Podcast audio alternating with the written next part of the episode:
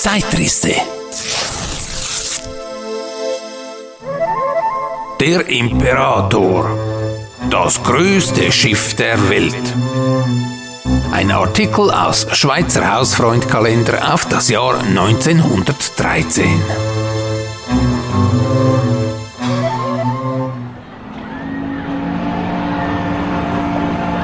Bewunderungswürdiger als irgendwo auf dem festen Lande scheinen die Wohnungen der Menschen auf dem Meere.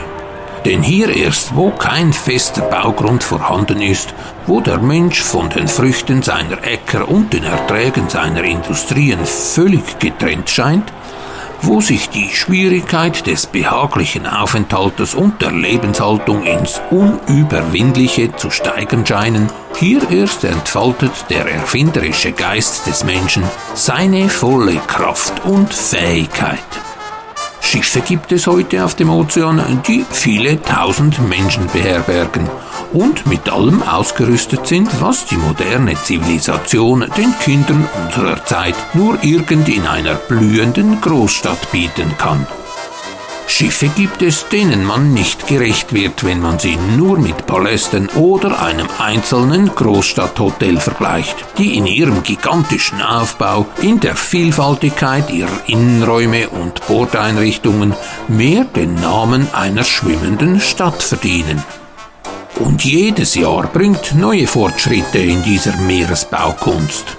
Ein gewaltiges Gegenwarts- und Zukunftsbild solcher Art hat Meister Stövers Pinkel festgehalten, als er uns eine Zeichnung des Riesenschiffes entwarf, das die Hamburg-Amerika-Linie Deutschlands und der weltgrößte Reederei soeben vom Stapel laufen ließ. Das Schiff hat einen Rauminhalt von 50.000 Bruttoregistertons und geht damit um das Doppelte über alles hinaus, was Deutschland zurzeit an Riesenschiffen besitzt. Viele unserer Leser werden den Schnelldampfer Deutschland der Hamburg-Amerika-Linie aus eigener Anschauung kennen und es nicht wunderbar finden, dass dieses mächtige Fahrzeug ein vierstöckiges Großstadthaus acht Fenster breit quer in sich bergen könnte. Was aber soll man sagen, wenn der neue Dampfer, der im Frühjahr 1913 als größtes Schiff der Welt die Hapag-Flagge über den Ozean tragen soll, so gewaltig viel größer noch als diese Deutschland ist? Zwölf Großstadthäuser werden übereinander zu Türmen, beinahe zwei Kölner Dome könnte man aufeinandersetzen, wollte man sich die volle Länge des neuen Schiffsriesen vergegenwärtigen denn nicht weniger als 268 Meter beträgt seine Länge. Im Innern bietet dieser Leviathan einen so ungeheuren Raum, dass einschließlich der über 1000 Köpfe starken Besatzung rund 5000 Personen, davon mindestens ein Viertel als Kajütspassagiere, unter den denkbar luxuriösesten Einrichtungen gleichzeitig auf tagelangen Reisen über den Ozean befördert werden können. Alle Säle, Kabinen und Decks, wie sie von den großen Schiffen der Gegenwart bekannt sind, sind auf diesem Dampfer vergrößert und vermehrt.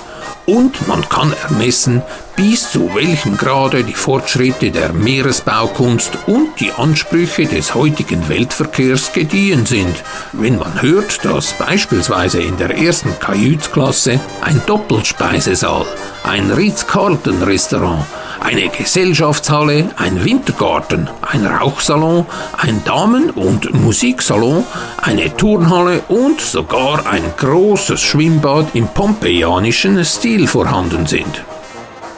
Mit einer stündlichen Geschwindigkeit von 22 Seemeilen durch den Ozean pflügend, durch die kolossale Größe und dem neuen Framschen Schlingertank vor dem Ungetüm der stärksten Meereswogen kraftvoll geschützt, wird dieser majestätische Schnelldampfer verkündigen, was Deutschlands Reederei und sein Schiffbau zu leisten gelernt haben.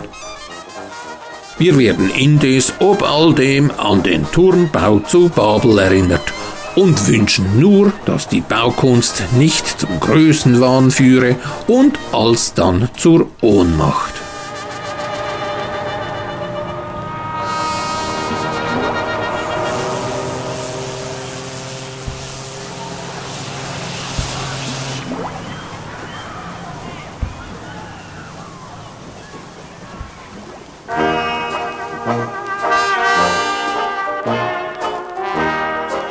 Der Imperator, respektive vom Lateinischen ins Deutsche übersetzt, der Kaiser, war 1913 wirklich das weltweit größte Passagierschiff, das jemals zu Wasser gelassen wurde. Es wurde 1914 von seinen Schwesterschiffen Vaterland und Bismarck sogar noch übertroffen. Der Imperator lief am 11. Juni 1913 in Cuxhaven zur Jungfernfahrt aus und wurde in Cherbourg in Southampton und am Zielhafen in New York herzlich begrüßt. Im Juli 1914 wurde der Imperator wegen des Kriegsausbruchs außer Betrieb genommen. Nach Kriegsende 1918 und dem Friedensvertrag von Versailles wurde der Imperator als Teil der deutschen Reparationen von der US Navy übernommen und als Truppentransporter eingesetzt. 1920 ging das Schiff an die britische Cunard Line. Im darauffolgenden Jahr, von Kohle auf Ölbrenner umgebaut, erhielt das Riesenschiff den Namen Berengaria.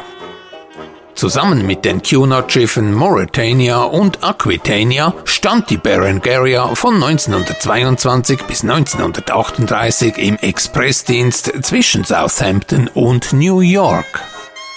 In die Jahre gekommen sah man am Ende dieses Einsatzes von einer Generalüberholung ab. Die Nachfolger des ehemaligen Imperators hießen dann Queen Mary und Queen Elizabeth.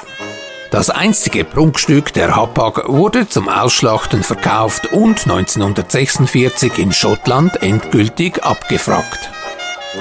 Es ist erstaunlich, wie lange die Schifffahrt den weltweiten Personenverkehr abwickelte. Erst 1958 hatte die Luftfahrt die Kapazität erlangt, um die bislang normalerweise nautisch erfolgte Beförderung von Reisenden abzulösen.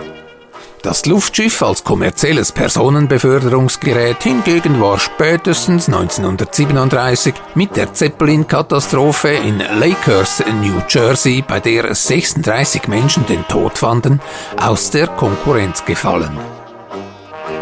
Okay, Wem der Begriff Luftschiff jetzt nicht sagt, der möge sich bitte die Schallplattenhülle der ersten LP der britischen Rockband Led Zeppelin vor Augen führen.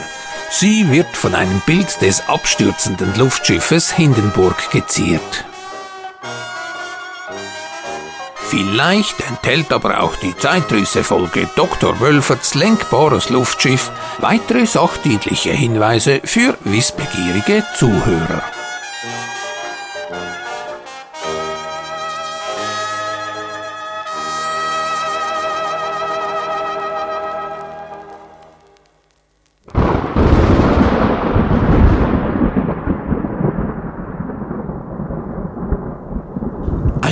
Ausblick auf den Oktober. Die Charakteristik des Herbstmonates beschrieben in einem Kalender aus alter Zeit.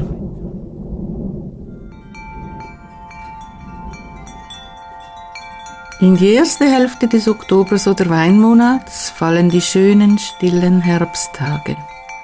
Aber schon am 16., dem Gallustage, ist der Schnee reif, denn St. Gallen lässt Schnee fallen. Darum St. Gall bleibt die Kuh im Stall und jeder Apfel muss in seinen Sack. In der Mitte dieses Monats steht das Thermometer meistens in der Mitte des höchsten und niedrigsten Standes des Jahres. Wer aus einem unreinen Gefäß aus der klarsten Quelle schöpft, wird unreines Wasser haben. Für die Zeitrisse direkt aus der eidgenössischen Wetterzentrale berichtete Lady Irene Treegarden.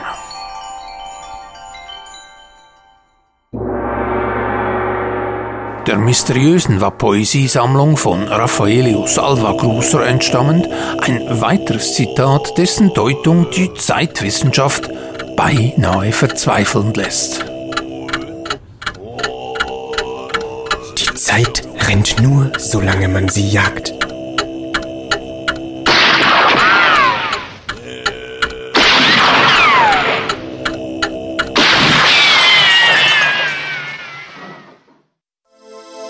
Zeitrisse. Der Imperator, das größte Schiff der Welt. Ein Artikel aus Schweizer Hausfreundkalender auf das Jahr 1913. Die Zeitrisse sind eine Kollaboration der Grusserschen Werke für sonderbare Maschinen und Tonquelle Hofer. Anhörung hinterlegt auf Spotify, Apple Podcasts, Deezer, YouTube und tonquellehofer.ch. Schatz, ich bin neu verliebt. Was? Da drüben. Das ist er. Aber das ist ein Auto. Ja, eben. Mit ihm habe ich alles richtig gemacht. Wunschauto einfach kaufen, verkaufen oder leasen. Bei Autoscout24. Alles richtig gemacht.